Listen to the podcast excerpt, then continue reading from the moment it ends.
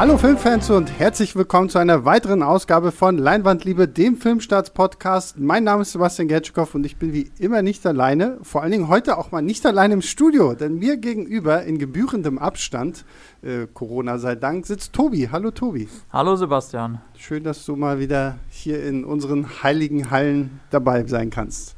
Passiert nicht oft und ist immer komisch, aber äh, ich habe dich gegenüber und deswegen ist da so zumindest eine gewisse Vertrautheit noch da. Ja. Und äh, zu meiner Rechten, zu Tobis Linken, steht mein Laptop und in diesem Laptop sitzt Julius. Hallo Julius. Hallo ihr beiden. Ja, ich wäre auch mal wieder gerne im Studio. Habe ich jetzt gerade eben echt auch wieder gedacht. Äh, aber ich, der, der Weg lohnt sich dann irgendwie einfach nicht unter, hm. Unter normalen Umständen. Und ich weiß auch nicht, ob das dann zu dritt noch Corona-konform wäre, wenn wir da zu dritt in dem, in dem ja, kleinen Kabuff säßen. Müssten wir wahrscheinlich hier alle Fenster noch weit aufreißen, damit wir für Luftzirkulation sorgen. Was bei unserem äh, Hinterhof hier aber nicht so geil ist, weil da schreien halt gerne mal viele kleine Kinder oder auch Nachbarn, ähm, je nachdem, was gerade los ist. Ähm, ja, wir sitzen immer noch hier und wir können uns immer noch nicht über Kinofilme unterhalten, weil ähm, ja, Kinos sind immer noch zu. Wir wissen immer noch nicht, wann es irgendwie weitergeht. Und deswegen haben wir gedacht, weil wir haben ja schon Marvel Phase 1 besprochen, äh, reden wir heute über Marvel Phase 2. Und das Witzige ist, wir haben ja eigentlich Marvel Phase 1 angefangen, weil wir gedacht haben, okay, irgendwann kommt Black Widow, so der erste große Film der vierten Phase von Marvel. Äh, WandaVision ist ja jetzt gelaufen, aktuell läuft gerade Falcon and the Winter Soldier. Und äh, ja, ich weiß gar nicht, können wir es eine Hiobs-Botschaft nennen oder ist es eine Botschaft, die wir eh schon gedacht haben in puncto Black Widow? Tobi, was gibt es zu Black Widow zu erzählen? Ja, leider keine besonders guten Neuigkeiten sind vor kurzem reingekommen, nämlich Black Widow wurde mal wieder verschoben. Ähm, ich musste auch spontan noch nachgucken, als ich die Nachricht für Filmstarts geschrieben habe, äh, zum wievielten Male eigentlich. Und ich habe es auch schon wieder vergessen, ehrlich gesagt.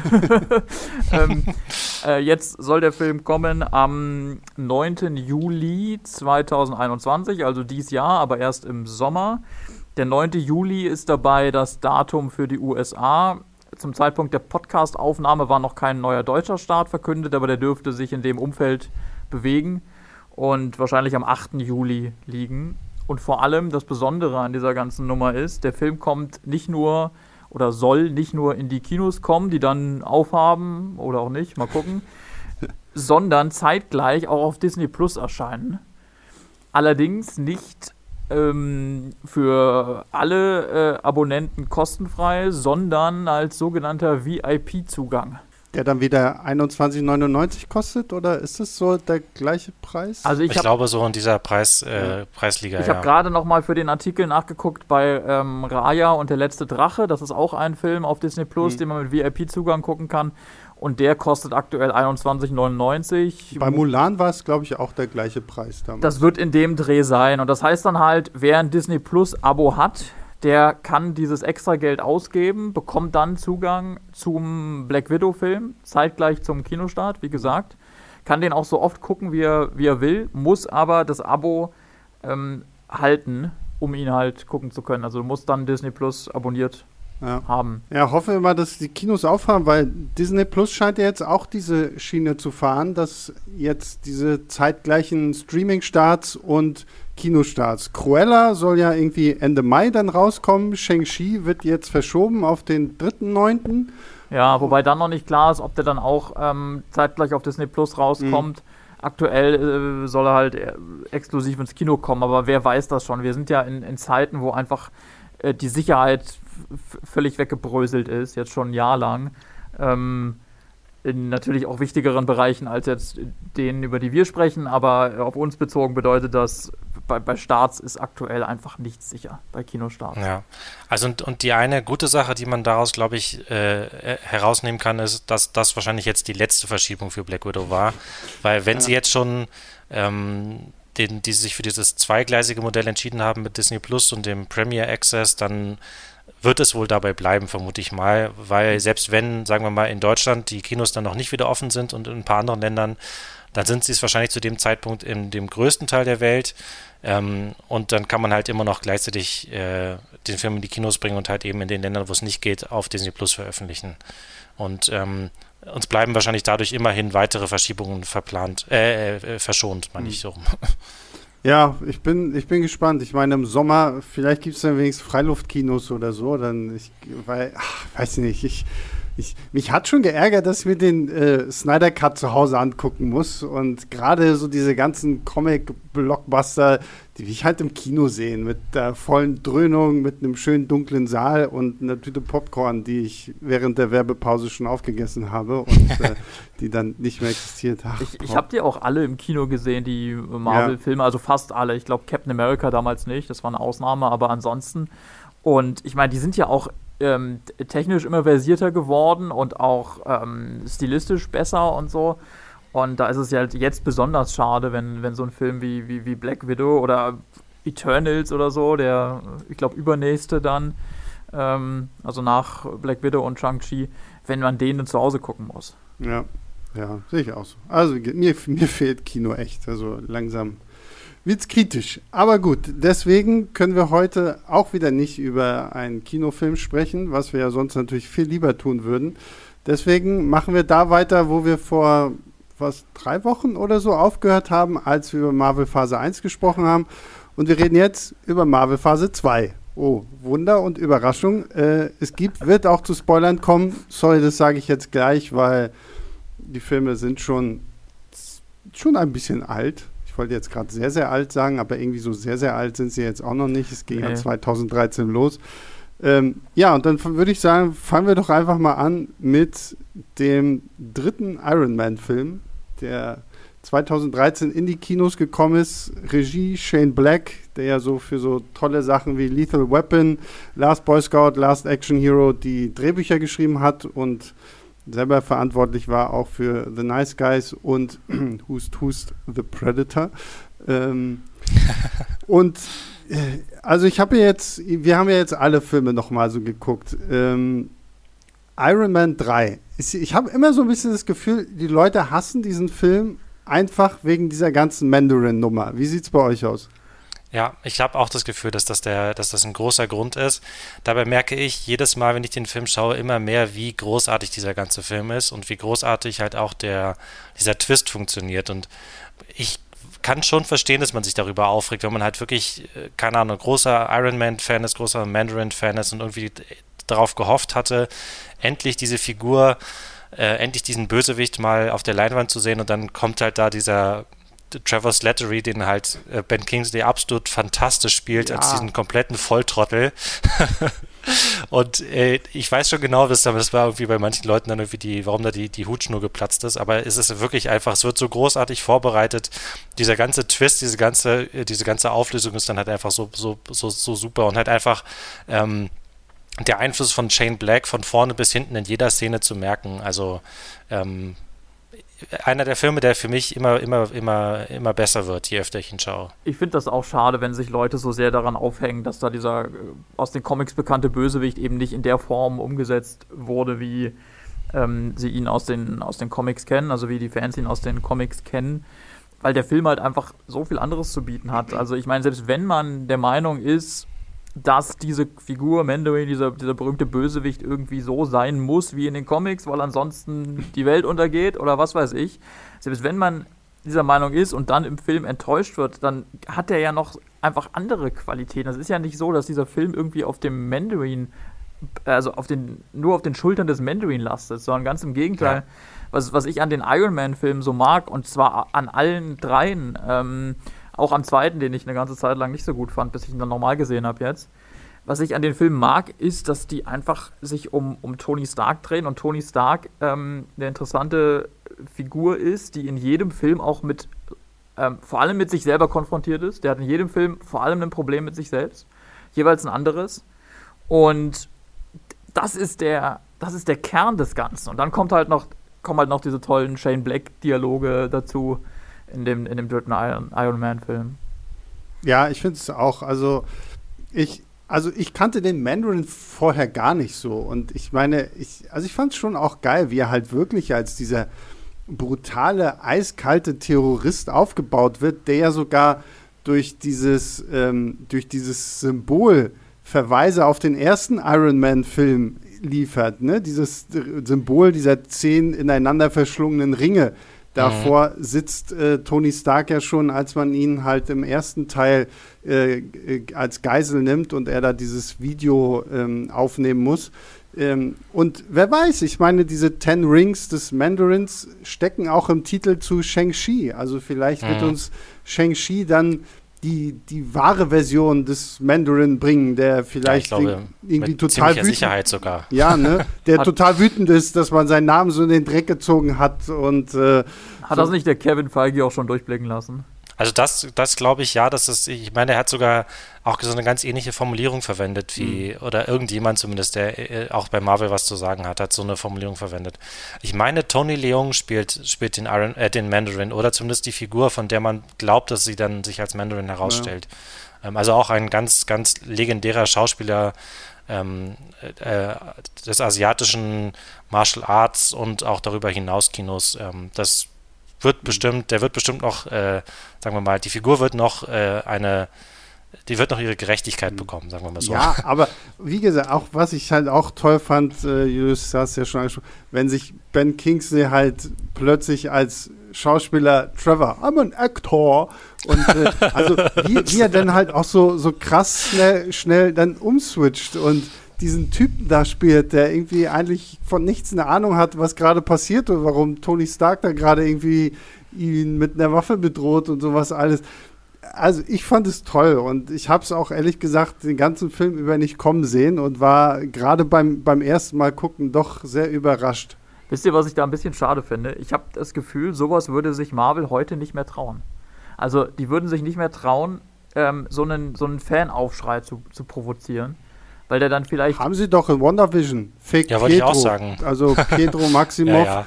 Und äh, dass das Ganze so ein, so ein Boner-Witz wird, äh, da haben sie es ja schon mal gemacht. Bin mir nicht sicher, ob die da das so, so antizipiert haben, wie groß dann der Aufschrei wird. Hm. Aber Vielleicht waren es bei WandaVision mehr, mehrere kleinere Aufschrei, aber das war auf jeden Fall auch sowas, wo sehr bewusst mit den Erwartungen des Publikums gespielt wurde und halt mhm. eben diese auch sehr, sehr bewusst in die Irre geführt wurden. Ja.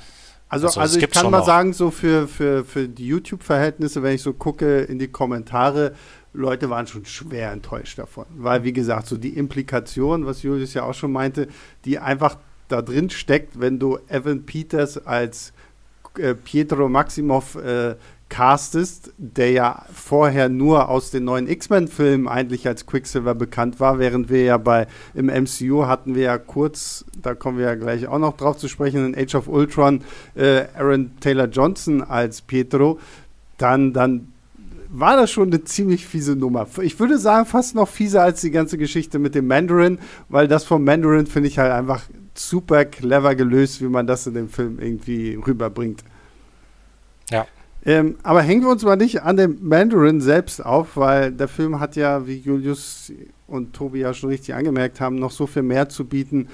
Ähm, unter anderem auch, dass es ja eigentlich der perfekte Weihnachtsfilm ist. Also ich meine, Shane Black macht ja sowieso gerne Filme, die irgendeinen Weihnachtsbezug haben, wo mhm. und ähm, eigentlich könnte man sagen, Iron Man 3 gehört jetzt ins Pflichtprogramm der Weihnachtsfilme, weil Weihnachten spielt ja auch irgendwo immer eine hintergründige Rolle.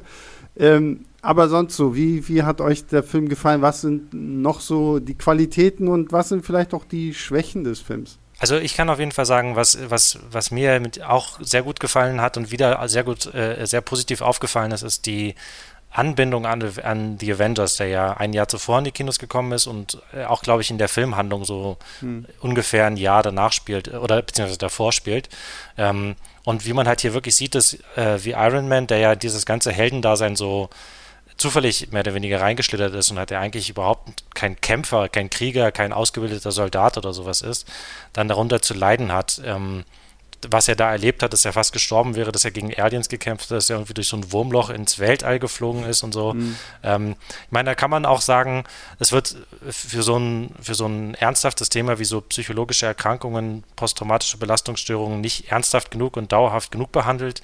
Aber ich finde es immerhin, äh, äh, es, ist, es ist halt immer noch ein ähm, Unterhaltungsfilm Ja. Und halt auch einer, der, wenn er von Shane Black gemacht ist, als äh, äh, als quasi auch als Komödie größtenteils oder in, in, weiten Teilen funktioniert. Deswegen ist das vielleicht auch die falsche Erwartung daran.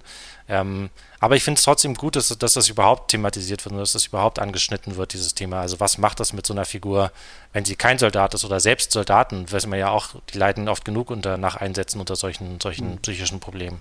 Ja, es ist sozusagen das nächste Problem, was Iron Man mit sich selber hat, nach dem ersten Film, wo es irgendwie um sein, ich sag mal, moralisches Erwachen ging, als jemand, der für diese ganzen Waffen verantwortlich ist und die Waffenexporte. Und im zweiten Film ähm, wird er auch so ein bisschen von, von seiner Entscheidung im ersten Film noch verfolgt, weil ihn da das Gift im eigenen Körper irgendwie um, umzubringen droht. Ne?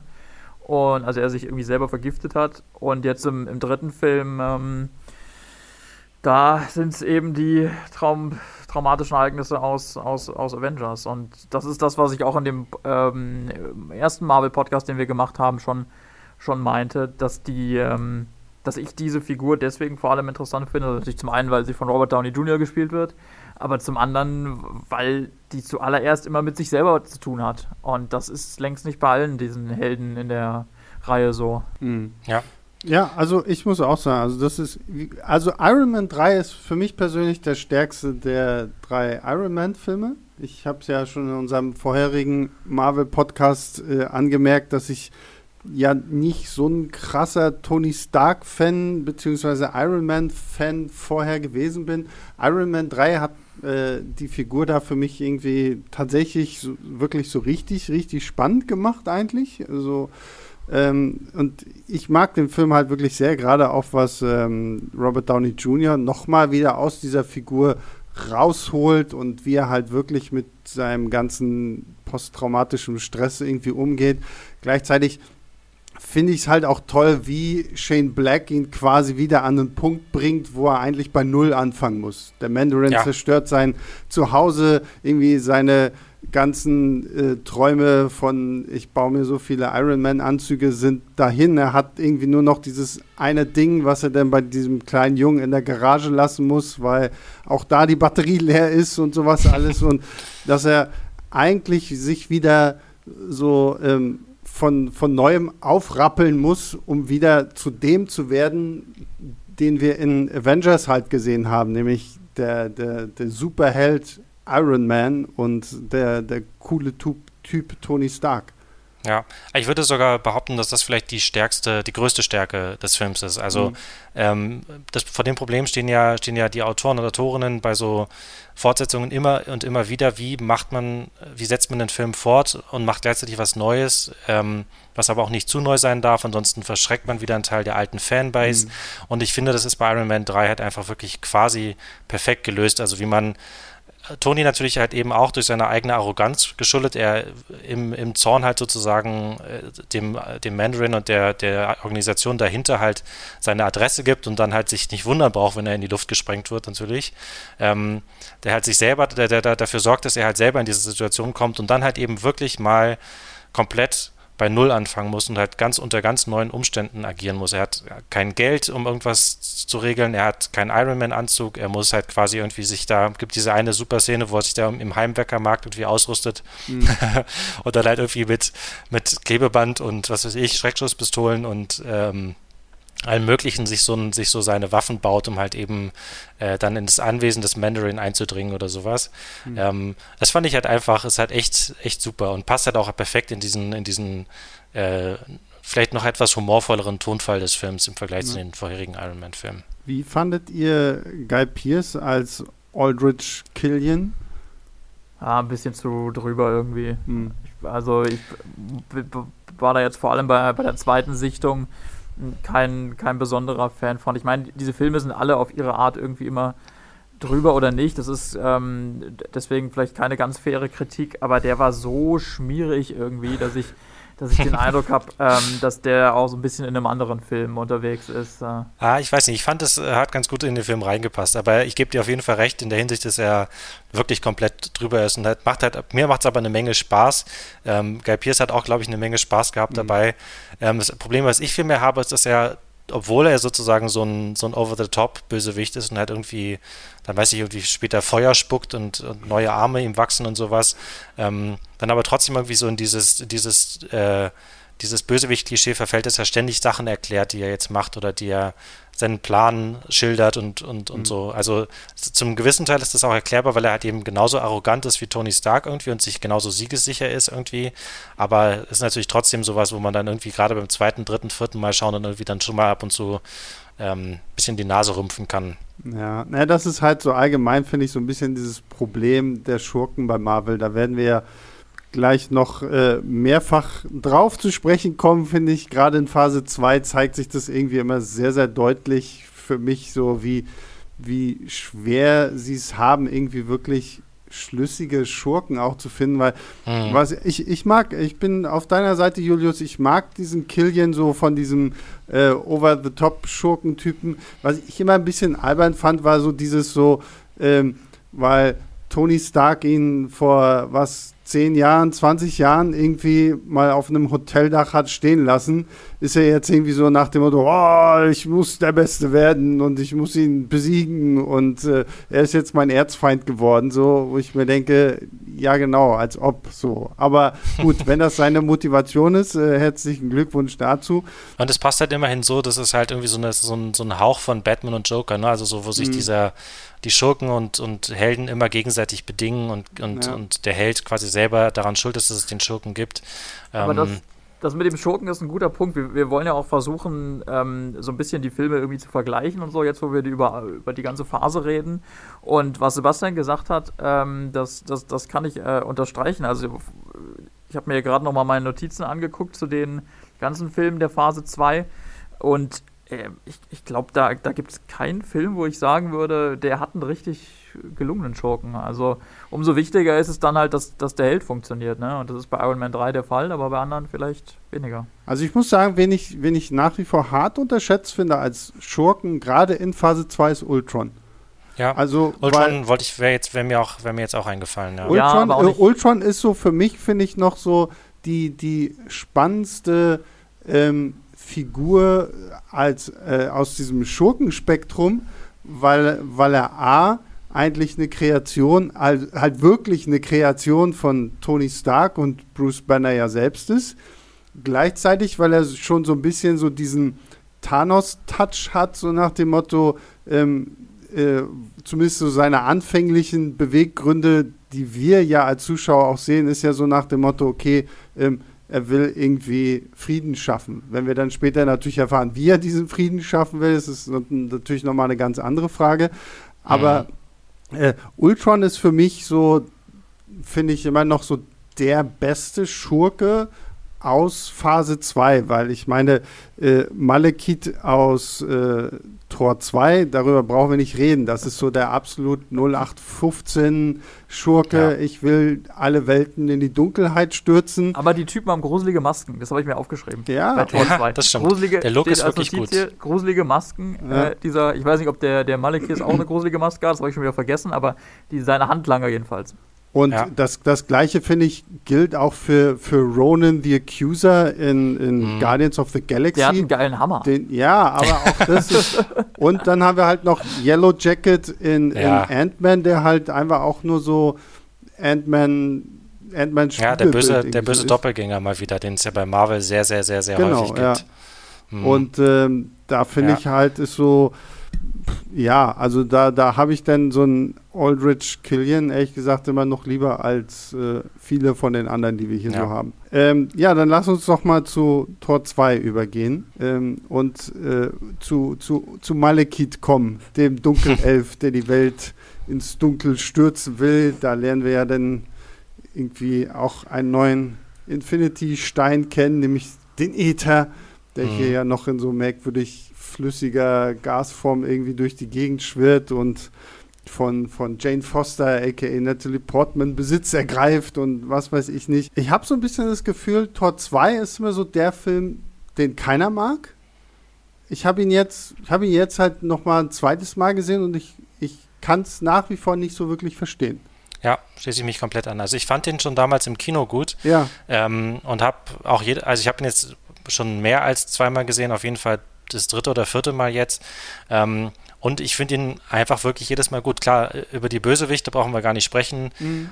Der Malekith ist halt komplett eindimensional. Ich glaube auch der, der Schauspieler Christopher Eccleston, der ihn gespielt hat, auch danach sich komplett schon ausgekotzt darüber, wie scheiße das war alles und wie doof er das alles fand. Ja. So. Ähm, aber ich meine, wie, wie Tobias halt vorhin schon gesagt hat, ich finde den Look tatsächlich sogar noch, noch ziemlich spannend von den Dunkelelfen mit diesen Masken und irgendwie dieser, diese Mischung halt sowieso, die auch bei, bei diesen ganzen Thor- und Asgard-Sachen immer ganz reizvoll ist, diese Mischung aus Sci-Fi und Fantasy-Elementen, die halt da so zusammengewürfelt ja. wird.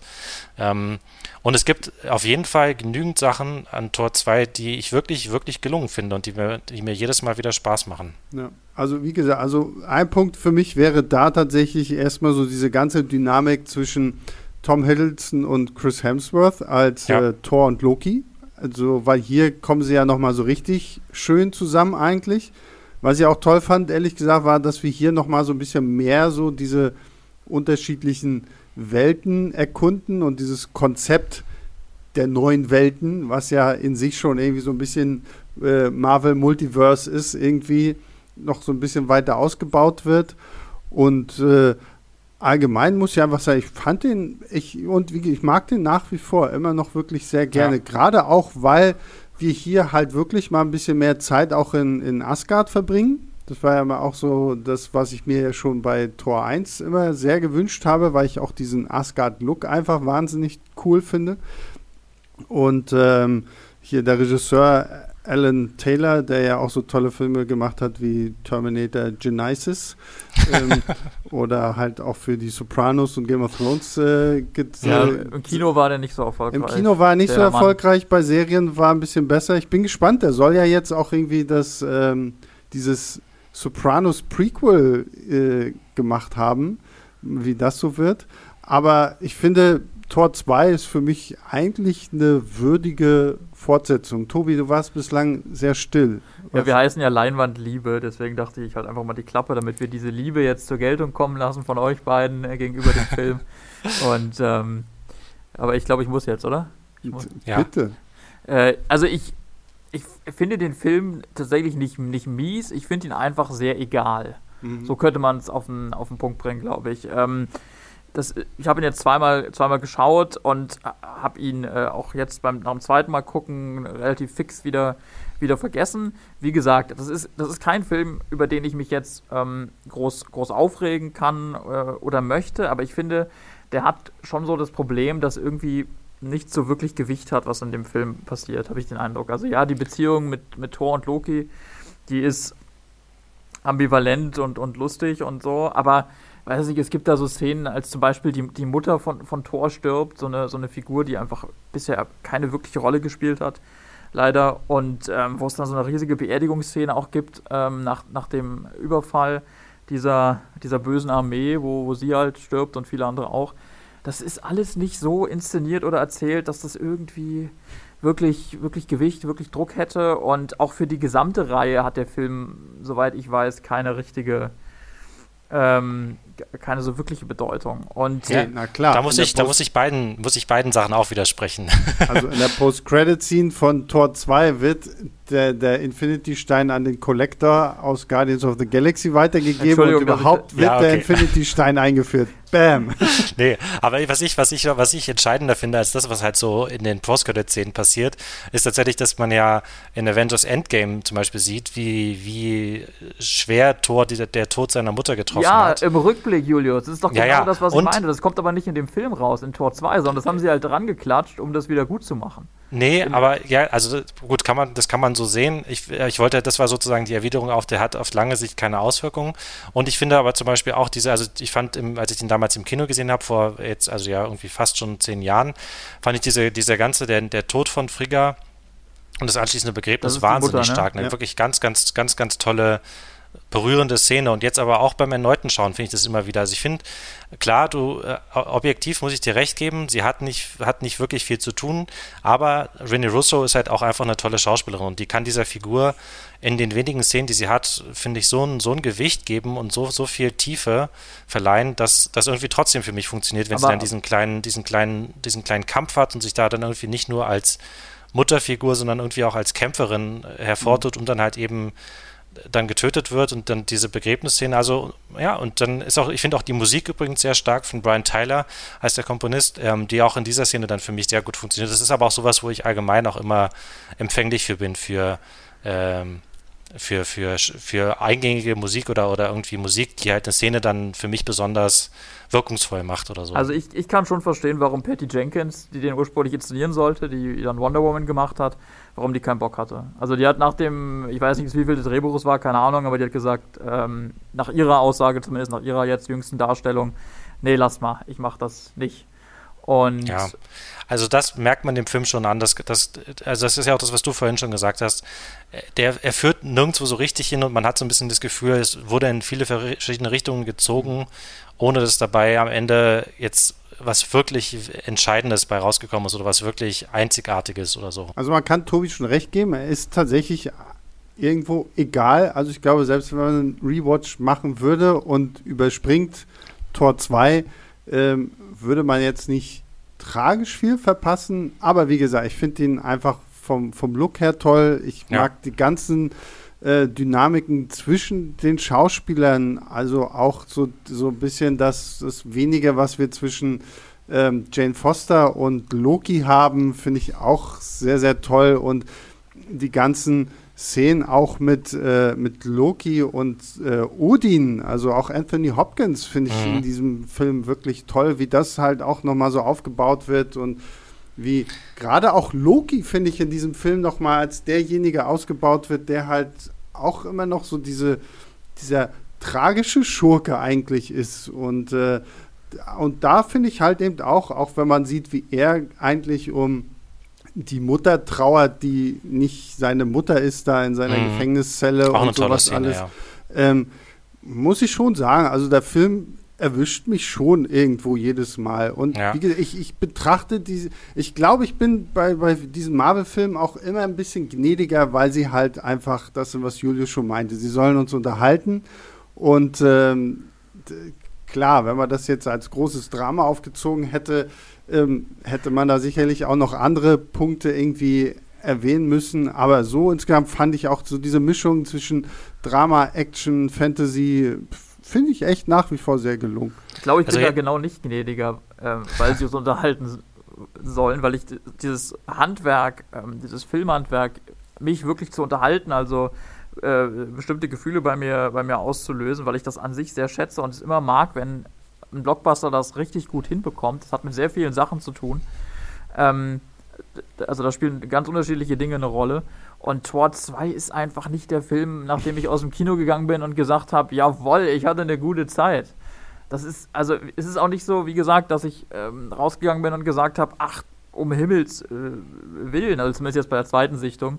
ähm, war das nicht äh, mein, äh, meine, meine Aussage.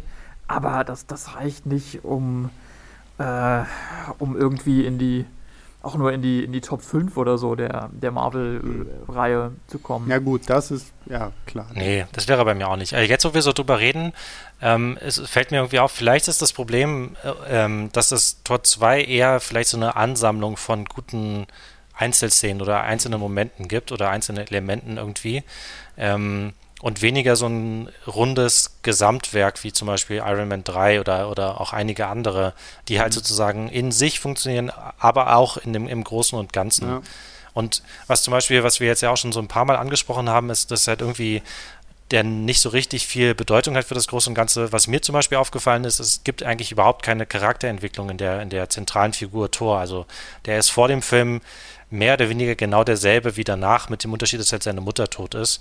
Und es hat sich aber nichts irgendwie getan. Also es gibt jetzt nicht so wie im ersten Teil, wo es ja eine ganz, ganz, ganz, ganz klare Entwicklung gibt. Erst am Anfang der mhm. arrogante, ähm, der arrogante, äh, fast schon irgendwie äh, dumme oder, oder so ein bisschen fehlgeleitete Haut drauf und äh, entwickelt sich halt erst im, im Lauf des Films zu einem echten Helden, der mhm. halt auch für andere bereit ist, mal was zu tun. Nicht mal und, die Haare verändern sich. und im zweiten Teil ähm, ja, da passiert halt einfach nichts mit ihm. Also gibt es halt keine wirklichen Wandel in der Figur oder sowas. Ja, dann gehen wir mal zu einem Film über, von dem ich finde, dass er sehr wohl große Bedeutung für das MCU hat.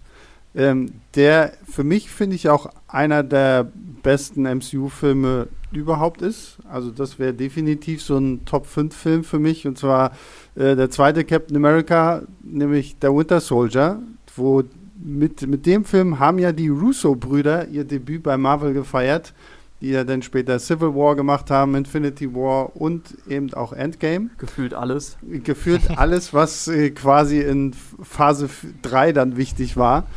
Ähm, und hier lernen wir ja, dass, dass James Bucky Barnes, äh, Caps bester Freund, tatsächlich diesen Fall in, im ersten Teil überlebt hat, dass er quasi gebrainwashed wurde und jetzt als der Winter Soldier zum, zum gefährlichen Gegner wird. Wir erfahren auch, dass Shield komplett unterlaufen ist von Hydra und das Ganze entwickelt sich halt zu so einem ja, Polit-Action-Thriller, wie ich es immer gerne bezeichne. und ist, wie gesagt, finde ich, ich, ich mag diesen Film wahnsinnig gerne. Ich war damals schon baff, als ich im Kino war, ähm, wie gut man tatsächlich mit dieser Figur Captain America hier weitermacht. Und ich bleibe dabei, ich habe jetzt am Wochenende habe ich den äh, Civil War geguckt, endlich mal, um äh, mich schon mal auf den Podcast zu Phase 3 vorzubereiten. Und da finde ich immer noch so, Captain America ist für mich von den ganzen Solo-Figuren die interessanteste und auch die finde ich, die die coolsten Filme eigentlich abhat. Und es ist ein toller Unterhaltungsfilm. Mhm. Im, Im, Unterschied zu, zu äh, Tor 2, wie, wie, ich finde. Ähm, ich finde den Einstieg von Captain America 2, und ich hatte das echt vergessen, sau stark. Vielleicht ja. ist das mein, mein liebster Filmeinstieg in der Reihe, äh, also zumindest Phase 1 und, und 2. Iron Man 1 hatte auch einen extrem guten Einstieg. Ähm, also ich lege mich jetzt nicht fest, aber auf jeden Fall ist der, ist der stark, das Intro. Ähm, Ganz kurz für alle, äh, Cap infiltriert ein gekapertes Schiff. Ja, und noch vorher. Also das stimmt, du hast recht, Sebastian, das, das, darauf komme ich noch, aber ich meine sogar vorher, oh. als nämlich, als wir sehen, dass das Cap ja jetzt in der Gegenwart angekommen ist. Ne? Ich meine, der Typ äh, hat den, den Zweiten Weltkrieg erlebt, wurde dann eingefroren und äh, kommt in der Gegenwart an. Ist also dieses klassische Fish out of water Ding. Und wie das innerhalb von ganz wenigen Szenen unfassbar lustig auch rübergebracht mhm. wird, dass der Typ einfach jetzt in einer anderen Zeit ist und wie er dann da mit, mit Anthony Mackie, dem, ähm, dem Falcon, ähm, äh, wie er den beim, beim Joggen äh, platt macht und wie dann, wie die beiden so, so frotzeln und dann eben äh, auch ähm, deutlich wird, da, was der, was der Cap alles an, an Popkultur verpasst hat und so. Das ist einfach, das ist in, in komprimierter Form und deswegen finde ich das so stark und das ist was, was mir so wichtig ist bei Unterhaltungsfilmen.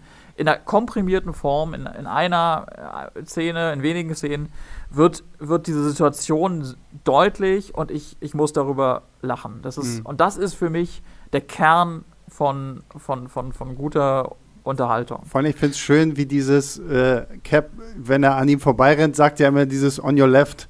Und das taucht doch später dann auch nochmal. Ich glaube, es ist ein Endgame, ne? Wenn, mhm. wenn wenn Sam selbst sagt, Captain, on your left. Und, und dann, dann, als erster durch das Portal kommt. Genau, ja. und dann mhm. kommt er so durch dieses Portal und so. Und anschließend kommt dann diese Action-Szene, die du schon angesprochen ja. hattest, Sebastian, ähm, die äh, auch, auch klasse ist, weil sie einfach richtig Wumms hat. Das mhm. ist, ja. also äh, es gibt einige äh, Action-Szenen in, in Comic-Blockbustern, auch in der Marvel-Reihe, die haben einfach überhaupt keinen Wumms. Das wirkt alles so irgendwie äh, so digital irgendwie und, ja. und, und ohne dass man den Eindruck hat, dass sich da, dass da wirklich eine Faust auf, auf Fleisch oder auf Metall trifft oder so, ne? mhm. ne? Und das ist bei diesem Cap-Film ganz anders. Also der, der haut halt richtig, richtig rein und ähm, ja, damit ist die Wirkung eine, eine Und das ist ja noch nicht die letzte Action-Szene. Also von, es wird, eigentlich würde ich sogar behaupten, von da an immer nur noch besser. Also ich finde auch ja. diese, diese Verfolgungsjagd mit Nick Fury in dem Auto absolut fantastisch. Ja. Die, ähm, auch vor allem auch mal wieder irgendwie mal was ganz anderes ist und wo halt auch mal Nick Fury so ein bisschen oder beziehungsweise Samuel L. Jackson halt auch mal zeigen kann, äh, was er so drauf hat. Danach gibt es dann diesen ja. fantastischen Kampf in dem Aufzug, der halt eben auch so eine, der auch, da, auch davon ganz stark profitiert, wie, wie stark er halt eben vorbereitet wird, also wie die, wie die, die Szene aufgebaut wird, wie die Spannung langsam ansteigt, man irgendwie weiß, worauf es hinausläuft, aber dann halt eben trotzdem noch ähm, ähm, so ein bisschen hinausgezögert wird. Und dann halt gibt es dann halt diesen, äh, also es hat auch jede Action-Szene irgendwie ein ganz anderes Gefühl und ein ganz andere, ähm, ganz andere, ähm, Setting, weil das ist halt, das eine ist im Auto, das andere ist auf dem Schiff, das andere ist in diesem winzigen Fahrstuhl, wo halt irgendwie sich 20 Männer prügeln oder wie viele da reinpassen. Und dann, dann am Schluss die absolut stärkste und halt eben passenderweise auch die letzte ist dann halt, äh, ist dann halt dieser, oder nicht die letzte, aber sozusagen der Höhepunkt für mich ist dann dieser Verfolgungsjagd auf dem, über die Straßen und auf dem Highway, halt, wo dann ja auch Falcon und, und Black Widow dabei sind und die zusammen gegen den Winter Soldier kämpfen, die wirklich absolut großartig ist und ja. vor allem, wie Tobias meinte, man merkt überall die Wucht und den, den, die Einschläge und, und das hat dann einfach richtig Rums. Ähm, und ich glaube, Szene. das war der erste Film, der so einen Wumms hatte in der Reihe, oder? Ja, absolut. Also so von der Action her bin ich vollkommen bei euch. Also auch diese ganzen Kämpfe zwischen äh, dem Winter Soldier und Captain America sind mhm. mega cool, wenn da wirklich äh, Schild auf äh, Eisenarm trifft und sowas alles und handgemachte Action ist halt auch einfach mal tausendmal geiler. Genauso auch die ganze Action, die äh, Scarlett Johansson hat als Black Widow, auch hier mhm. wieder großartig. Also wir haben ja schon äh, im ersten Podcast zu Phase 1 über sie in Iron Man 2 gesprochen, wo sie, ja. finde ich, auch die beste Action hatte. Und es hört auch hier nicht auf. Gleichzeitig mag ich denn auch so dieses, ähm, so dieses Zwischenmenschliche, wenn, wenn, wenn, wenn Cap halt eigentlich von der Gejagte wird und wir dann zusammen mit äh, Natascha Romanoff quasi irgendwie versuchen muss, nachzuvollziehen, was jetzt eigentlich gerade bei Shield los ist. Und ähm, finde ich mega. Alles, was aufgebaut wird, auch zu, zu Nick Fury. Hier mag ich tatsächlich auch den, den großen Schauspieler, den sie mal wieder für so eine äh, vermeintliche Schurkenrolle geholt haben, Robert Redford als dieser ja. Alexander Pierce, wo wir ja lange auch gar nicht äh, wissen, dass er eigentlich so unser Hauptschurke ist, äh, fand ich alles super. Also Winter Soldier ist nach wie vor für mich so, so ein, so ein ich sag's jetzt einmal, so ein Meilenstein fürs MCU. Also ja, ich, ich möchte noch vor allem die, die Beziehung hervorheben zwischen, die, zwischen Cap und, und Black Widow. Hm. Das, ist, das ist klasse. Also zum einen haben Scarlett Johansson und ähm, Chris Evans eine fantastische Chemie. Das ja. ist halt was, das, das müssen Schauspieler entweder haben oder äh, man muss da sich was zum Improvisieren überlegen, wie man die möglichst wenig zusammenbringt, weil das, das kannst du halt nicht irgendwie erzwingen oder so. Das ist halt, das haben Menschen und das haben Menschen nicht, würde ich mal sagen. Die haben es, ähm, kommt jedenfalls so rüber. Und, und wie sie da irgendwie immer so ein bisschen äh, so leicht spöttisch auf ihn, auf ihn guckt, aber auch so total liebevoll und sich auch so eine, ja, so eine, so eine leichte Romanze äh, äh, mhm. findet da so, ähm, an, an, also so, so ein Anklang von einer leichten Romanze. Aber eben zum das, Glück nicht mehr, weil das wäre dann halt wieder, das wäre zu viel ja, gewesen. Das genau, das wird halt so in der, in der Schwebe gelassen. Das ist eine Möglichkeit in dem Film, aber, aber nicht mehr. Und da ist ja auch echt, auch damit ist ja was Besonderes. Das ist, das ist eher so ein, so ein subtiles Detail, aber das, das habe ich auch selten erlebt. Also wenn, wenn man in der Reihe, wenn man, wenn man sonst ähm, so Beziehungen hat, dann sind die eben gleich das eine oder das, oder das andere, aber bei den beiden nicht. Und das ist auch teils total lustig, wenn sie dann da übers, übers Küssen reden und so und, und, und durchkommt, dass Cap halt ähm, wahrscheinlich irgendwie noch Jungfrau ist und, und, und das aber auch nicht irgendwie als was sich darüber auch nicht lustig gemacht wird oder so, sondern das einfach dann zu seiner, zu seiner besonderen ähm, Biografie gehört. Ja, also ich finde, hier haben die, die, die Russo-Brüder halt schon irgendwo ähm, wirklich einen tollen Einstand äh, geliefert, wo sie halt auch zeigen, dass sie halt Comedy gut mit dieser, mit dieser Action verbinden können. Und ähm, dass das hier einfach so, so, so perfekt alles ineinander übergeht. Ähm, und wir halt wirklich mal auch, finde ich, für, für Marvel-Verhältnisse wirklich mal einen, einen ganz, ganz anderen Film haben, den wir vorher in Phase 1 und äh, mit den beiden Iron Man 3 und Tor 2 jetzt so auch noch gar nicht da hatten. Ja, auf jeden Fall. Also ich würde auch, auch behaupten, dass das, ähm, ich meine, das ist immer so ein bisschen schwierig sozusagen, ja, es ist ja einer von den anspruchsvollsten Marvel-Filmen und so, aber... Das ist aufgekommen. Jetzt ist das passiert, wovon wir drüber vorher gesprochen haben. Wir begrüßen Julius Tochter. Genau, wir begrüßen Julius Tochter, die heute leider nicht im Kindergarten ist und deswegen muss ähm, Julius sich Charlie, der Akku ist alle, da musst du jetzt was anderes noch machen nebenbei ein bisschen drum kümmern muss. Ähm, das sind äh, schöne Sachen, die wir einfach drin lassen, weil die Pflicht sind. Aber wie? Das sind die, die Probleme des, des Homeoffice mit Kind, wenn man keine Beschäftigung hat und der, der Akku vom iPad leer ist. Und das Kind noch zu jung ist für die Marvel-Reihe. Genau, sonst hätten wir die kleine Charlie jetzt direkt hier mal mit in den äh, Podcast genommen. Ähm, ja, also ich finde gerade auch, wenn man jetzt, es läuft ja aktuell Falcon and the Winter Soldier bei Disney Plus, ähm, da sollte man definitiv Winter Soldier vorher gesehen haben, weil ähm, viele Leute aus dem Film tatsächlich auch noch wichtig für die Serie werden. Zum Beispiel dieser George Batroc, der wir ja in dieser, in dieser Schiffsanfangsszene haben, ähm, taucht ja auch hier quasi wieder auf äh, in Falcon and the Winter Soldier. Und äh, natürlich ist Winter Soldier ja auch so der Punkt, der uns die Zwillinge Maximov näher gebracht hat in einer Post-Credit-Scene. Aber immerhin wichtig für Age of Ultron und dann auch für WandaVision. Wir verabschieden uns an dieser Stelle kurz von Julius, der sich tatsächlich mal ein bisschen um seine Tochter kümmern muss. Das sind halt, wie schon gesagt, die Schwierigkeiten des ähm, Homeoffice, vor allen Dingen mit Kindern. Ich denke mal, da gibt es äh, viele von euch, die uns zuhören, die es Julius nachempfinden können.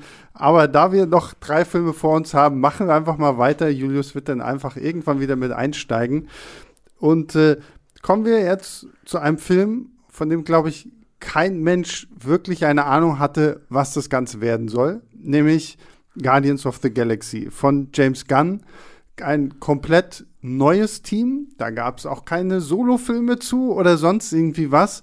Ähm, mit den merkwürdigsten Gestalten, die man sich irgendwie vorstellen kann, inklusive halt einem sprechenden Baum und einem sprechenden Waschbären.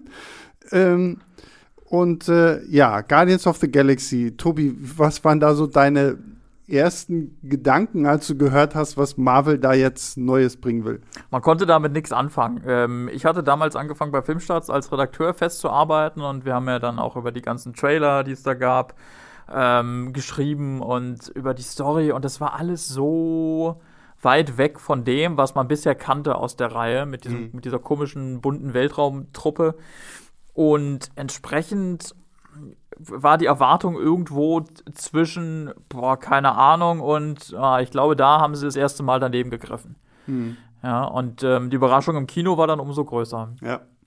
Zumindest bei der ersten Sichtung, muss ich sagen. Also mittlerweile hat sich da meine Meinung auch geändert, aber ähm, der Film wurde, war sicherlich der größte Überraschungsfilm des Marvel Cinematic Universe bis dahin auf jeden Fall. Ja. Also ich, ich finde ihn nach wie vor toll, ist nach wie vor so, glaube ich, so mein Lieblings-Marvel-Film. Ähm, ich hatte noch bevor dieser Film in die Kinos kam, in meinem Auto den Soundtrack rauf und runter. Ähm, was man ja auch wirklich sagen muss, die Soundtracks beider Filme, also auch von Guardians 2, sind ja wirklich äh, tolle Mischungen aus 60er, 70er, 80er Jahre. Ähm, und ich finde, ich, ich mag den Film. Also es hat für mich gerade diese Anfangssequenz, weil wir jetzt schon bei Captain America 2 über Anfangssequenzen gesprochen haben, diese ganze Anfangssequenz mit Star-Lord auf diesem komischen Planeten, das hat so, hat so Indiana Jones Vibe. Mhm. Dann äh, die Action dazu, die, die Comedy, die halt auch gerade durch die durch diese sehr, sehr obskure Gruppendynamik zustande kommt. Äh, ich, ich weiß nicht, ich finde find diesen Film wirklich gerade durch seine Charaktere so verdammt unterhaltsam, dass wir den immer wieder angucken könnte. Und äh, ich finde, Chris Pratt hat als ähm, Peter Quill, aka Star-Lord, finde ich auch wirklich so diesen Charme, den du brauchst für genau diese Rolle. Und jetzt ist Julius wieder da. Apropos Charme, apropos Charme, genau. Julius ist wieder da. Wir haben gerade über Charme gesprochen. Wir reden, wir reden über Charme und äh, Julius taucht wieder auf. Äh, Julius, wir sind bei Guardians of the Galaxy angekommen. Ja, sehr schön. Äh, also noch nicht sonderlich weit. Ähm, und ich war gerade dabei, äh, das Team zu loben, den Soundtrack zu loben und vor allen Dingen finde ich auch äh, Chris Pratt zu loben der für mich persönlich so als, als ähm, Identifikationsfigur so ja auch natürlich für uns irgendwo am, greifbaren, am greifbarsten sein soll, weil er ja eben von der Erde stammt und weil er äh, so noch an diesen ganzen Dingen der 80er Jahre hängt. Ich finde es immer toll, wenn er von dem großen Helden auf der Erde spricht, der Kevin Bacon heißt und äh, sowas alles. So, ich, wie gesagt, das ist, glaube ich, wirklich so mein Marvel-Lieblingsfilm. Nee, also das ist auf jeden Fall nicht bei mir. Ähm, also ich finde ihn, ich find ihn oh, ohne Frage Julius, sehr gut. Sind das kritische Töne, die ich da vernehme? ja, ja, ja. Also ich mochte die Guardians of the Galaxy-Filme noch nie so gerne wie viele andere. Ich, das heißt hm. bei weitem nicht, dass ich sie schlecht finde, ganz im Gegenteil. Ja. Aber ich muss sagen, ich bin da irgendwie nie so richtig hundertprozentig mit warm geworden. Ähm, mhm. Also Humor toll, Dialoge toll, Figuren toll. James Gunn inszeniert das ganze Ding auch irgendwie farbenprächtig und, und schwungvoll und die, die Musik, klar. Ich bin jetzt, ich bin nicht so ein großer äh, Fan von ähm, allgemein, also ich, 80er Jahre Musik oder sowas, deswegen kann ich da jetzt nicht so super viel äh, mit anfangen, ja. aber die Auswahl passt auf jeden Fall halt perfekt, soweit man das, soweit ich das irgendwie sagen kann. Aber ich weiß nicht, mir ist das alles dann teilweise so ein bisschen zu gewollt, splinig, so ein bisschen zu gewollt, äh, verrückt. Ähm, Guter Punkt. Guter und Punkt. was ich vor allem, was ich, was mich immer stört und äh, was mich äh, bei Guardians of the Galaxy 2 und vor allem Tor 3, auf die wir dann in der nächsten Phase sprechen werden, ähm, noch mehr stört, ist diese ironische Brechung, die James Gunn halt ständig macht. Und Tor 3 werde ich verteidigen, Julius, das weiß Ja, ja, das wird, eine, das wird eine spannende Diskussion. Ich auch. vielleicht also, sollten wir, also vielleicht sollten wir die nichts gegen Tor 3. Ja? Vielleicht sollten wir den Podcast erst nach Corona aufnehmen, damit wir uns wieder zusammen hinsetzen können und dann auch gewisse Handgreiflichkeiten zulassen können. Noch live, live, live mit Videostream. ähm, ja, genau. Also diese ironische Brechung ist halt sowas, was mich was mich, äh, was ich teilweise okay finde und halt, weil er halt damit natürlich auch immer ähm, so ein bisschen äh, ähm, die Aufgeblasenheit oder und so ein bisschen so die, die falsche Ernsthaftigkeit oder sowas rausnimmt. Aber es gibt auch immer, immer wieder so Szenen, wo mich das dann irgendwie nervt. Das ist halt jetzt irgendwie so, warum muss jetzt da noch irgendwie dann noch so ein, noch so ein Gag hinterhergeschoben werden? Warum kann man nicht einfach so eine Szene mal ernsthaft äh, beenden oder halt irgendwie mit einer also nicht, dass es jetzt keine berührenden oder ernsten Szenen gebe, aber es sind halt häufig so, gerade auch so, so Heldenmomente, die, die dann äh, gebrochen werden oder so. Also äh, bei mir ist weniger das Problem mit der ironischen Brechung bei Guardians, sondern das ein anderes Problem, was du auch schon angesprochen hattest, kurz, nämlich, dass es so ein bisschen gewollt wirkt alles. Also das ist was, was mir beim ersten Mal nicht so äh, aufgefallen ist damals im Kino, aber jetzt, als ich nochmal geschaut habe, habe ich mir schon so gedacht, okay, James Gunn, du willst es aber auch wirklich ganz deutlich, äh, ganz mit dem, mit dem, mit dem großen äh, Hammer des Bösewichts sozusagen, haust du uns diese, diese Gefühle um die Ohren, die wir jetzt haben sollen in deinem Film. Also sei es eben durch diese Pop-Songs, die er drunter legt.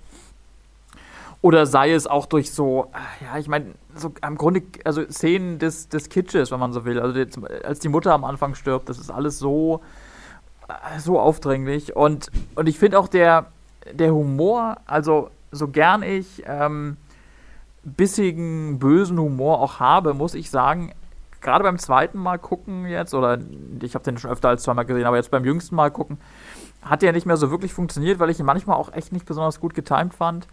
Und insofern ist es ein Film, den ich schon, schon schätze, aber längst nicht mehr so sehr wie, wie damals.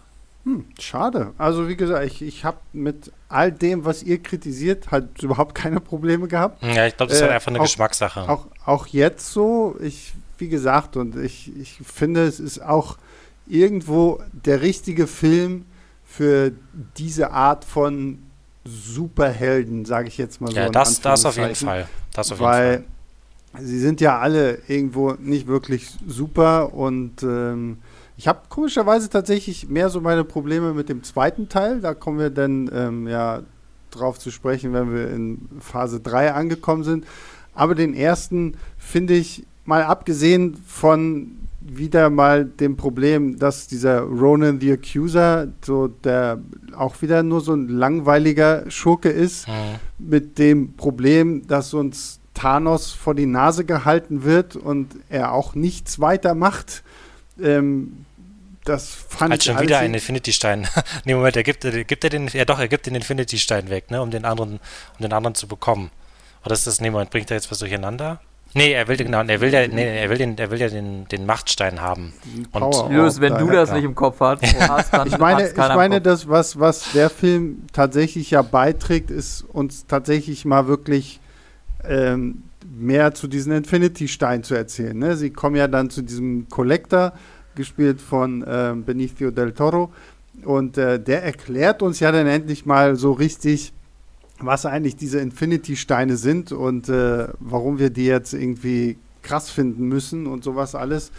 Ähm, also für mich ist das so der wirklich der perfekte Popcorn-Marvel-Film, irgendwie, der herrlich gaga ist. Und ich mag halt auch die Musik und all das. Ich habe es vorhin schon erwähnt, da warst du noch nicht da, Julius, ähm, dass dieser Soundtrack ewig lange bei mir im Auto hoch und runter lief.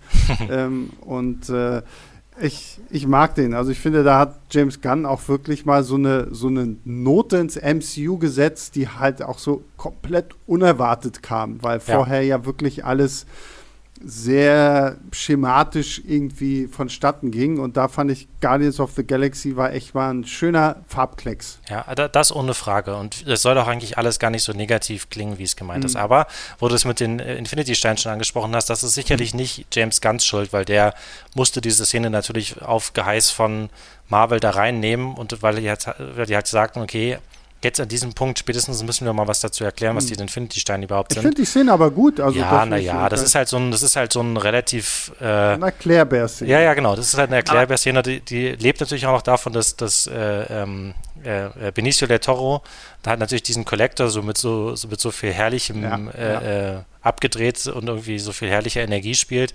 Aber es gibt auch noch so ein paar andere Szenen, so Erklär- oder Expositionsszenen, die ich nicht besonders elegant finde, gerade wo James Gunn eigentlich so ein toller Autor ist also ich meine, ich kriege es jetzt nicht mehr ganz genau zu sagen, aber es ist dann irgendwie so, wo sie dann nach, keine Ahnung, nach immer, wenn sie irgendwie an den neuen Ort kommen, was ist denn dieses Nowhere, wo wir jetzt hinfliegen überhaupt? Dann wird, aha, das ist der Schädel von einem Celestial, der ausgehöhlt wurde. Und es erklärt immer irgendwie jemand halt die ganzen neuen Locations. Es geht ja auch nicht anders. Wir sind irgendwie im Weltall und bekommen lauter äh, abgefahrene Orte um die Ohren gehauen, aber es ist halt auch nicht so richtig elegant. Vor allem fällt das halt eben auf, wenn man den Film dann mehrmals schaut. Und was sich halt an der zweiten Phase zeigt, finde ich, ist, dieser, ähm, dieser Gegensatz, einmal die Autoren, wo man auch durchaus die Handschrift durchscheinen sieht. Also ich finde, gerade die zweite Phase hat im Vergl Verglichen mit der, mit der dritten Phase ähm, äh, recht viele Filme, die eindeutig einem bestimmten Regisseur zuzuordnen sind. Ne? Also Guardians, ganz klar, ein James Gunn-Film, merkt man. Iron Man 3, Shane Black-Film, merkt man auch. Avengers 2 kommen wir ja gleich zu, ähm, ein äh, Joss Whedon-Film.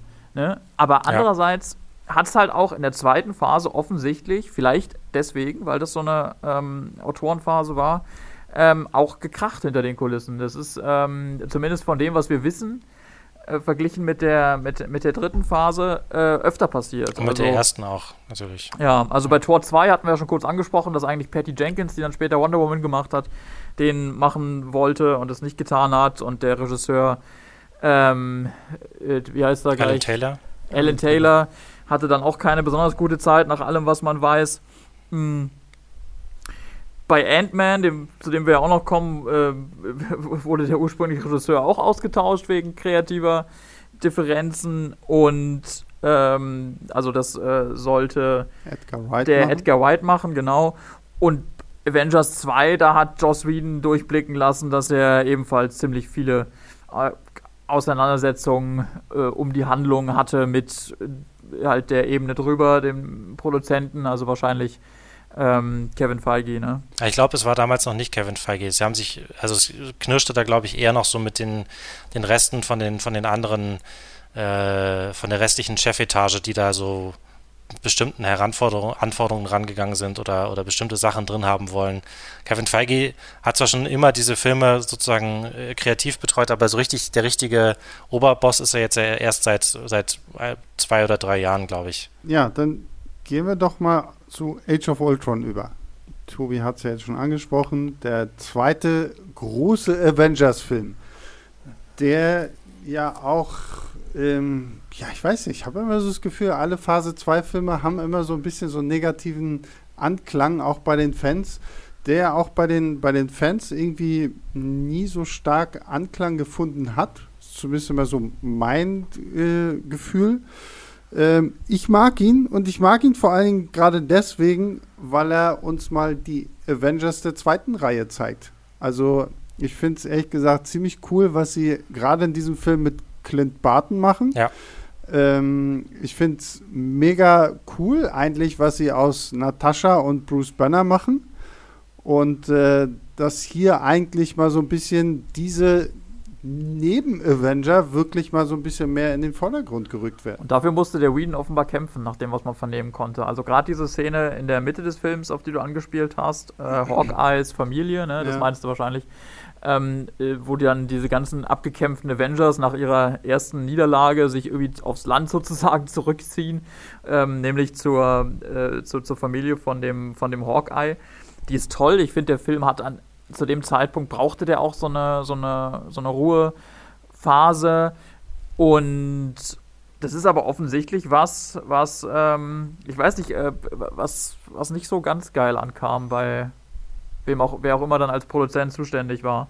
Hm. Wo dann eher verlangt wurde, dass man eben ähm, Szenen einbaut, die dann wieder die nächsten Filme vorbereiten. Ja, also, so, also da knirscht es in dem Film halt ab und zu so ein bisschen. Also es gibt ja dann irgendwie später relativ unmotiviert diesen Abstecher von Thor und, und Eric Selvig.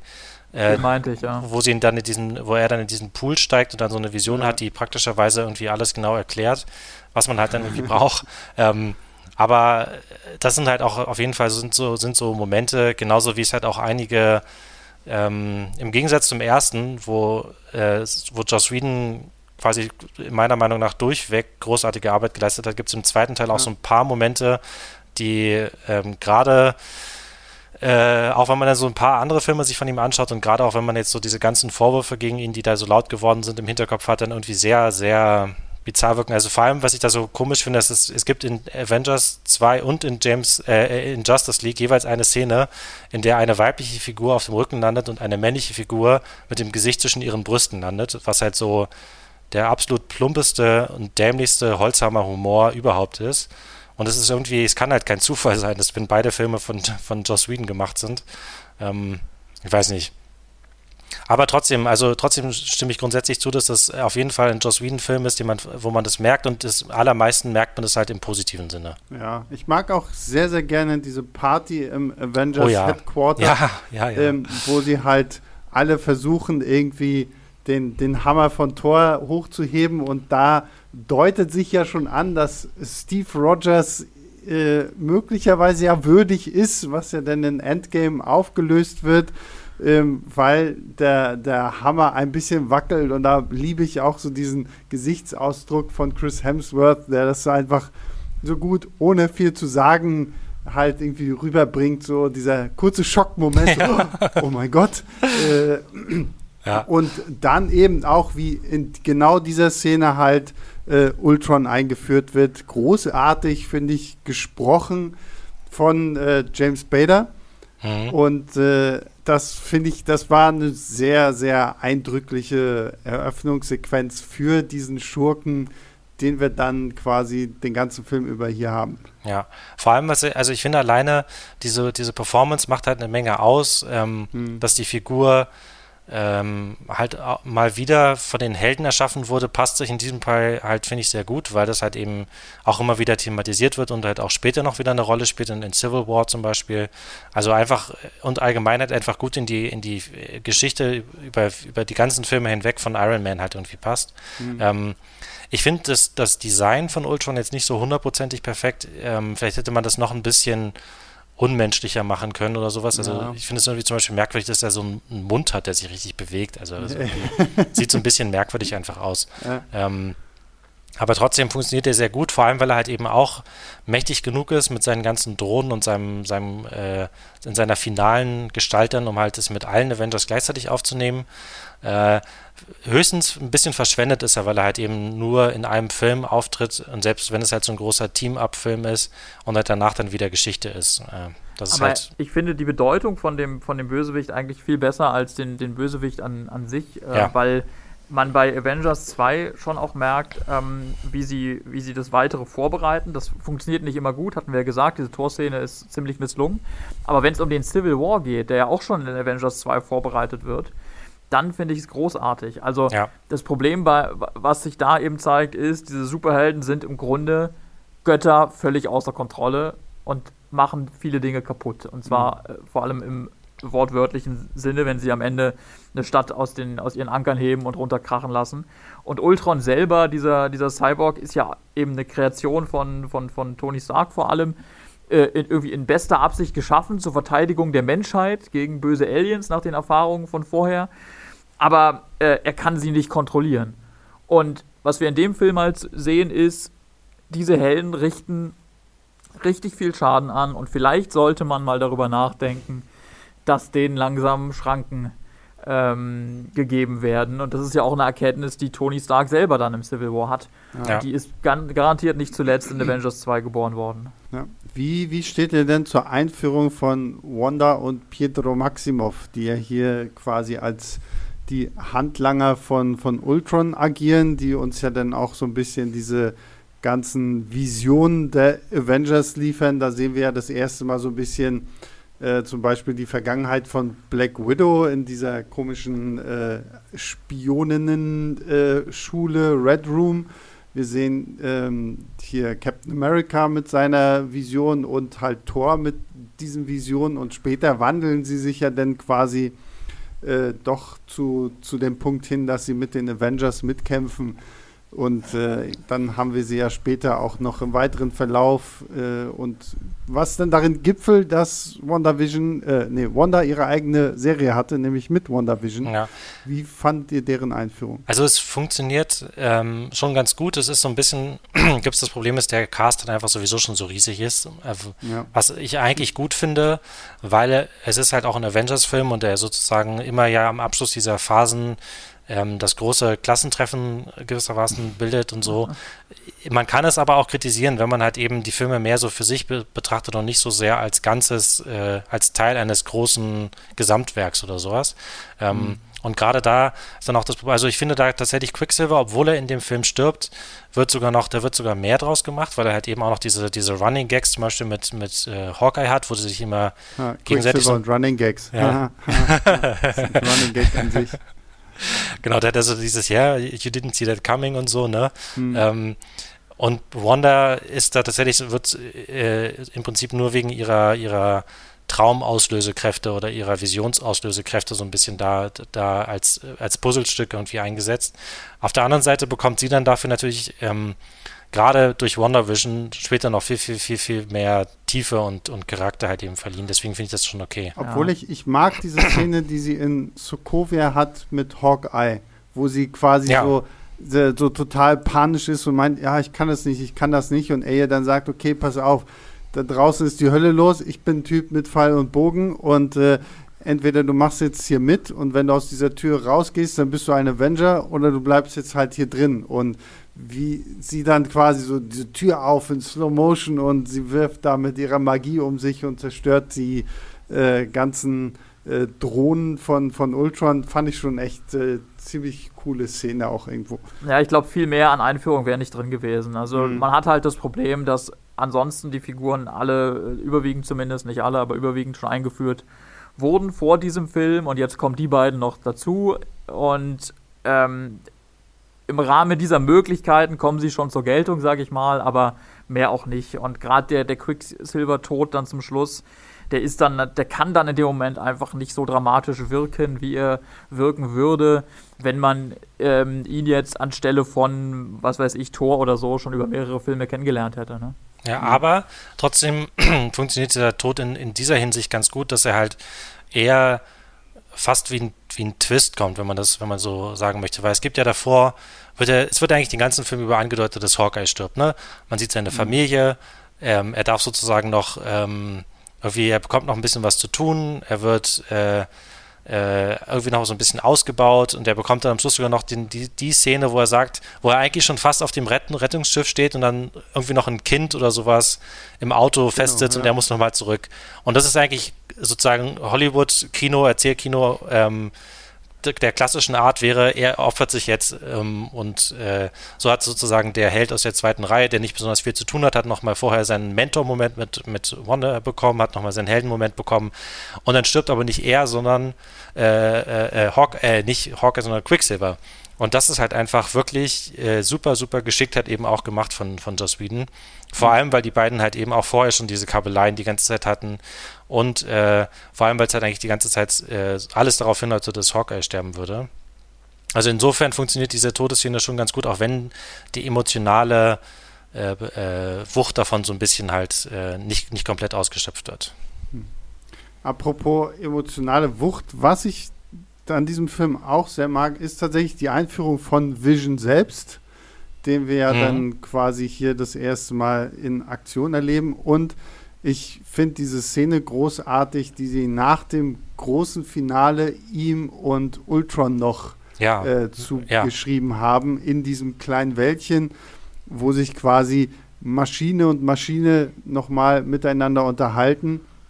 Über und, die Menschen äh, und die Menschheit. Genau, mhm. die Menschen und äh, Vision dann auch noch irgendwie diesen geilen Spruch bringt, so nach dem Motto, naja, äh, weil, weil Ultron ihm doch vorwirft, wie naiv er doch sei. Und er meint dann so irgendwie, naja, ich wurde ja auch erst gestern geboren, so nach dem Motto. ja, ja da, da kommen zwei Sachen zusammen. Einmal, wie fantastisch jo Joss Whedon auf den Punkt genaue Dialoge schreiben kann. Mhm. Und zum anderen Paul Bettany. Ja. Paul Bettany ist wahrscheinlich der, und jetzt vielleicht nach Wonder Vision nicht mehr so, aber der unterschätzteste Schauspieler in dieser ganzen Reihe. Was der macht der, als, als, als Robotermann, irgendwie als, als menschlicher Robotermann, ist großartig. Mit rot angemaltem Gesicht vor allem noch dazu. Mit rot angemaltem Gesicht. Ich meine, der Typ sieht komplett lächerlich aus. Man hat sich daran gewöhnt, so wenn man mit den Filmen ähm, auch ein Stück weit aufgewachsen ist, vielleicht ist, oder die halt alle gesehen hat, hat man sich irgendwie auch an diese ganzen ähm, Leute gewöhnt, aber der, der sieht im Grunde ziemlich lächerlich aus. Und trotzdem hat er eine unfassbare Gravitas und hat sowas total. Also der ist gleichzeitig so eine so, so, so ein Killer, aber hat auch was Mildes und, und so, eine, so, eine, so, so eine ganz sanfte Art auch irgendwie dabei. Und das kommt dann halt natürlich vor allem bei, bei der Serie Wonder Vision mhm. voll zur Geltung. Und wo er dann auch noch seine, seine zeigen kann, wie gut er auch in Komödien oder sozusagen als, als Comedian funktionieren, ja. funktionieren kann. Absolut, ja. gut, dann kommen wir zum letzten Film. Finale. Da, das große, weil das nach große dem Finale, Finale. nach dem Finale, Finale, kommt noch das kleine Finale. Äh, und dieses Mal tatsächlich wortwörtlich, es wird in Phase 2 nämlich noch ein neuer Held eingeführt. Jetzt hatten wir dann schon ähm, die Guardians of the Galaxy, dann wurde Vision jetzt eingeführt und dann kam Ant-Man. Und äh, Ant-Man, wir haben es ja schon erwähnt, ist halt auch so ein Film, der mit vielen Schwierigkeiten eigentlich in die Kinos kam weil ursprünglich sollte ja Edgar Wright, der so tolle Sachen gemacht hat wie Shaun of the Dead, ähm, Hot Fuzz und äh, The World's End oder jetzt auch Baby Driver und sowas alles, ähm, der sollte ja eigentlich ursprünglich die Regie führen, ähm, ist dann aufgrund dieser tollen äh, kreativen Differenzen dann doch gegangen, gegangen wurden, je nachdem, wie auch immer. Peyton Reed hat übernommen und äh, liefert uns Paul Rudd als äh, Scott Lang, der zu Ant-Man wird, der sich klein machen kann. Später kann er sich auch ganz groß machen, ähm, aber erstmal kann er sich nur klein machen. Ähm, wie, wie steht ihr zu dem Film? Der beste Film dieser Reihe. Also zumindest ja. dieser Phase. Also Ganz das, klar. das würde ich nicht hundertprozentig unterschreiben, aber ich bin auf jeden Fall auch, die beiden Ant-Man-Filme, gerade der zweite, aber auch der erste, gehören für mich zu den absolut größten Gewinnern dieser, dieser Retrospektive, die ich jetzt, oder die wir ja alle drei jetzt gemacht haben. Also hm. kann ich mich Tobias nur anschließen, auch wenn ich nicht, den, nicht als besten Teil der Reihe bezeichne, oder der Phase bezeichne. Also nicht der, vielleicht nicht der gesamten Reihe, aber der Phase 2, mhm. da ist Ant-Man für mich jetzt nach dem Rewatch die Nummer 1. Ich muss, ich muss auch sagen, ich war, ich war erst super skeptisch, gerade nachdem man dann noch irgendwie Edgar Wright aus diesem Film gestrichen hat. Ähm, und ich war auch mega happy mit diesem Film. Also Paul Rudd, finde ich, ist für mich sowieso so ein National Treasure. Also ja. dieser Mann ist einfach nur großartig. Ich hatte damals sogar auch das Vergnügen, äh, Interviews mit dem Cast machen zu dürfen. Und Paul Rudd ist halt auch irgendwie in Persona genauso lustig wie irgendwie in seinen Filmen. Und ich finde, er trägt das halt auch unfassbar gut. Und gleichzeitig muss ich auch einfach sagen, wie sie hier effekttechnisch spielen mit diesem groß, äh, mit, mit diesen Schrumpfungsaktionen. Also ich finde immer noch großartig diese äh, Zugfahrt-Action, die dann aus der normalen Perspektive betrachtet halt nur irgendwie Thomas die Lokomotive im Spielzimmer von Scotts Tochter ist, die halt Super. irgendwie Absolut und äh, wenn es dann halt ins Kleine geht, hast du halt dieses riesen fette Ding und ähm, und es ist halt auch irgendwie cool gemacht, so als Heist-Movie, ne? Ja. Und da, da finde ich, kommt auch so ein Michael Pena, der hier diesen Luis spielt, wenn er dann immer so diese, diese Sequenzen hat, wo er erzählt, wo er von wem, was, wie, wo gehört hat. Ähm, ich finde, sie müssten ihn mal engagieren, um einfach mal Phase 1, 2 und 3 zusammenzufassen. ähm, ja. Also hier finde ich, kommt wirklich alles zusammen, so, was wirklich irgendwie einfach einen unterhaltsamen Film liefert, minus den halt langweiligen ja. Schurken. Also Aber das macht gar nicht so sehr was, dass der, dass der Schurke langweilig ist. Genau, ähm, würde ich auch, würd ich auch sagen. Ich kriege jetzt einfach mal Julius rein, weil ich gerade anlaufe, verbal. Ich merke, Julius will eigentlich auch, aber ich, hab, ich, ich rede jetzt einfach weiter. Nur zu, nur zu. ähm, der ist, der Film steht einfach auch für sich. Also man kann den wahrscheinlich als einzigen Film aus der Reihe, also aus der, ich meine jetzt Phase 2, schauen, ähm, ohne die anderen gesehen zu haben. Also mhm. der ist zwar auch verbunden und so, aber der erzählt erstmal für sich genommen eine, eine total lustige, sympathische und auch wirklich rührende Geschichte. Im Kern ist es ja so eine Vater-Sohn-Geschichte zwischen dem Vater, äh, Vater-Tochter, Entschuldigung, ähm, Geschichte zwischen dem Scott Lang, dem, dem Dieb, und halt seiner, seiner Tochter, zu der er wieder Zugang haben möchte. Ähm, und halt dann halt auch noch Hank Pym und seine Tochter Hope. Genau, das, das, kommt, da, genau, da, da haben wir, haben wir diese, diese andere Vater-Tochter-Beziehung. Und insofern, hat der Film hat einfach einen, einen erzählerischen Kern, der für sich genommen schon mal stark genug ist. Das ist alles sehr charmant und witzig also wirklich witzig und auch viel witziger, wie ich finde, jetzt nach einem erneuten Gucken als Guardians zum Beispiel ähm, gemacht. Also der, der, Humor in dem Film ergibt sich für mich viel mehr irgendwie aus, aus, den, ähm, aus den Figuren, aus den, aus den Momenten heraus, wirkt weniger aufgesetzt. Und dazu kommt dann noch diese wirklich großartige visuelle Umsetzung der Action-Szenen. Mhm, ja. Das ist fantastisch. Das ist, das ist einer der eben deswegen am besten aussehendsten Filme aus der Reihe. Also da meine ich jetzt wirklich die gesamte Reihe, nicht nur die Phase 2. Ähm, wo ähm, wo, wo sie auch einfach tolle Ideen in diesen, in diesen Action-Szenen haben, weil es halt ständig darum geht, dass geschrumpft wird und dann wird wieder groß, äh, wird wieder vergrößert und dann wieder geschrumpft und es geht halt immer so hin und her und daraus ergeben sich einfach tolle Ideen für, für diese Action-Szenen. Also wo, wo die in anderen Filmen immer so ein bisschen irgendwie so ablaufen, irgendwie so weiß man, okay, das ist Action und dann, naja, nach ein paar Minuten ist halt wieder vorbei, ist das hier einfach so eine richtig originelle Achterbahnfahrt. Hm. Ja, und äh, vor allem, was mich halt auch äh, an dem Film jetzt so begeistert, ist halt einmal die Hauptfigur, weil es halt so eine, so eine untypische Figur ist, auch gerade fürs MCU. Es ist halt, wir reden hier von einem von einem Dieb, ich meine, ein Verbrecher, wenn auch jetzt kein, äh, kein schlimmer Verbrecher in Anführungszeichen, ja. ähm, der, der geschieden ist, die, dessen Frau neu verheiratet ist, äh, der eine Tochter hat, der die zweite Generation von Held ist. Das ist alles so lauter Sachen, die es halt im MCU bisher noch nicht gab. Mhm. Ähm, und dann funktioniert es, diese Figur auch im Kontext des kompletten Figurenensembles so wunderbar. Also es sind eigentlich wirklich sämtliche Nebenfiguren, die sonst irgendwie nur so für, also da gibt es ja sowas wie, ähm, wie Darcy zum Beispiel in den Torfilmen, die halt eigentlich nur als, als äh, Comic Relief funktioniert, also die halt nur für, für Gags und, und so ein bisschen Auflockerung ja. zuständig ist. Und hier funktioniert irgendwie dieser ganze, diese ganzen Nebenfiguren, die Ex-Frau, der neue Mann von der Ex-Frau, die Tochter, äh, Michael Pena als Louis und die beiden, die beiden anderen, die halt auch noch da mit drin stecken, David Dasmarkian und T.I. Harris.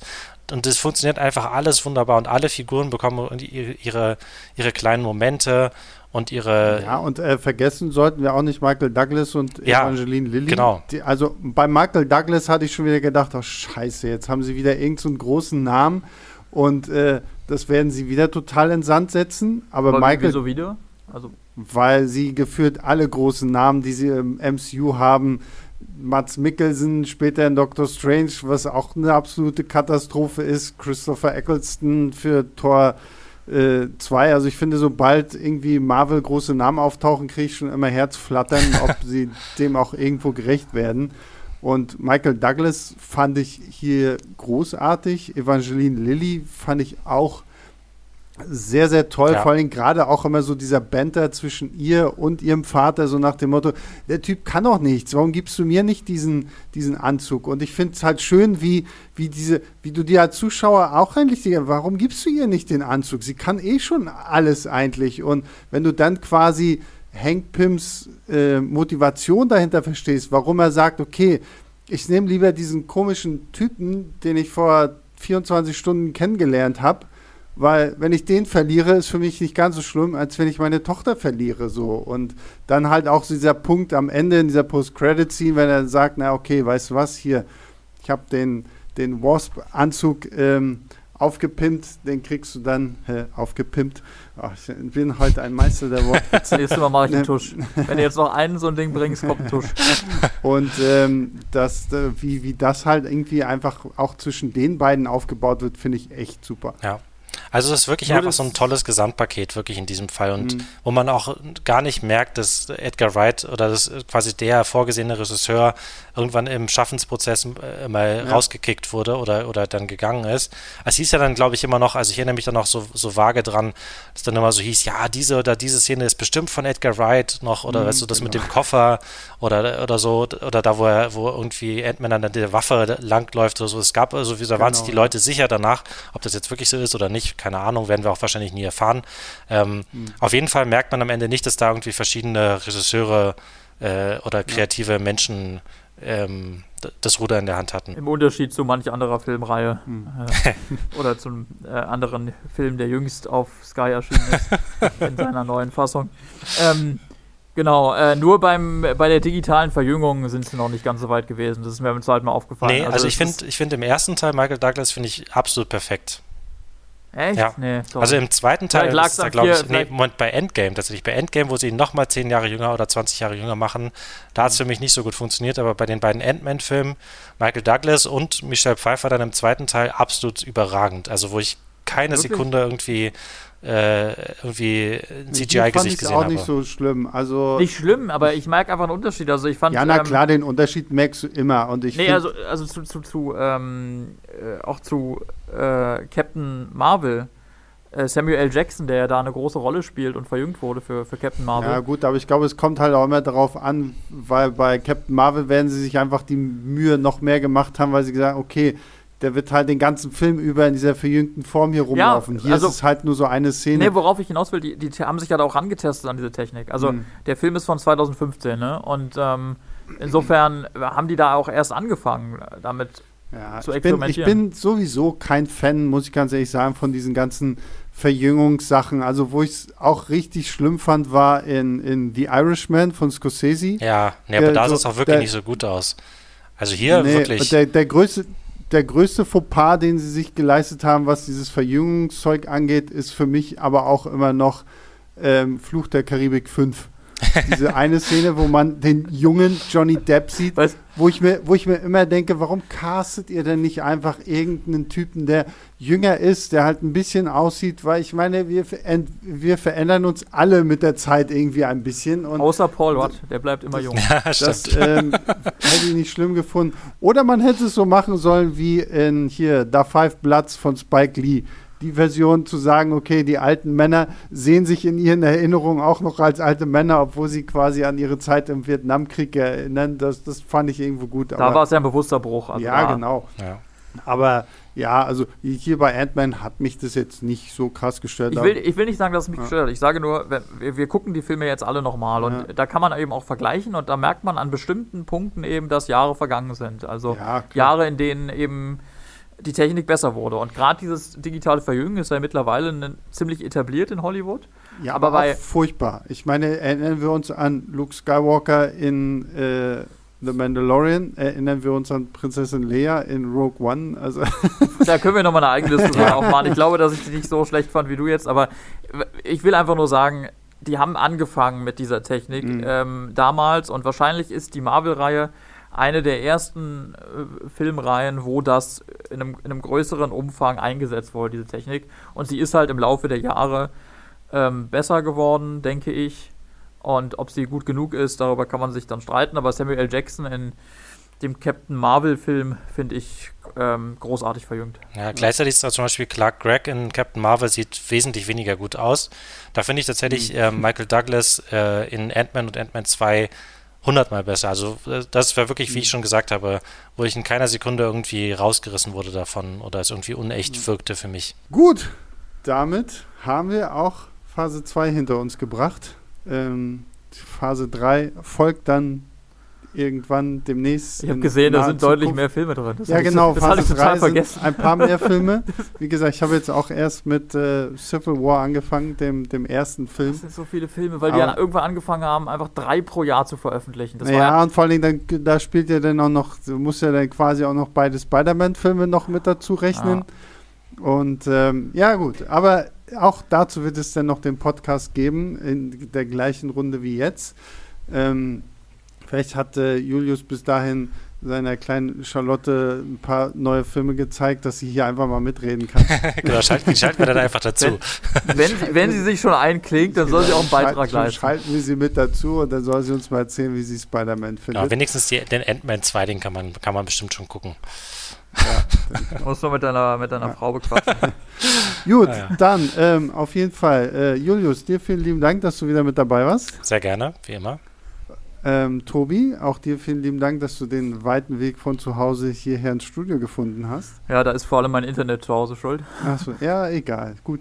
Ist ich bedanke mich. Ist auch mal schön. Es war wieder immer sehr, wie immer sehr angenehm. Und äh, dann bedanken wir uns natürlich wie immer äh, bei allen da draußen, die uns fleißig zuhören, die uns äh, fleißig ähm, Reviews und Bewertungen schenken. Und ich weiß, es wird Tobi freuen, wenn ich nochmal euch darauf hinweise, auf die Apple Podcast App User. Wow, was für ein langes, langes Wort Dingens.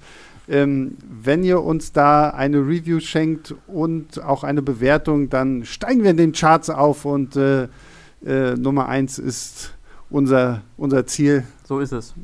Genau, die, die besten Podcasters für Filme überhaupt zu werden äh, der ganzen Welt.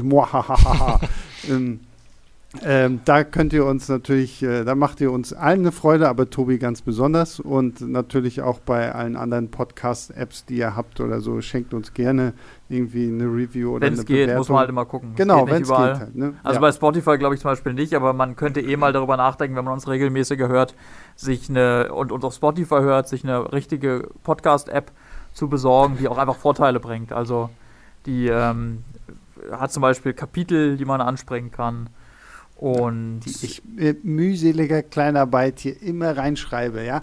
Also, ähm, genau, also deswegen, und wenn ihr natürlich Lobkritik, Anmerkungen habt, dann schreibt uns einfach eine E-Mail an leinwandliebe.filmstarts.de und ja, für alle, die sich denken, ach Mensch, die quatschen in letzter Zeit nur noch über Comic-Verfilmungen, es hört auch wieder auf. Also, wie gesagt, wenn, wenn dann mal wieder Woche. auch aber, aber, nicht nächste, nächste Woche. Woche. genau. Aber ähm, ähm, wie gesagt, es hört auch wieder auf und wir, wir sehen auch die Wünsche nach anderen Filmen und das wollen wir natürlich auch machen. Aber und Kino wir, wollen wir machen. Es äh, bietet sich jetzt halt im Moment einfach so an und ähm, ja, deswegen. Also nächste Woche kommt auch noch mal was zu Comics und irgendwann in näherer Zukunft kommt dann auch noch unser Podcast zu Marvel Phase 3.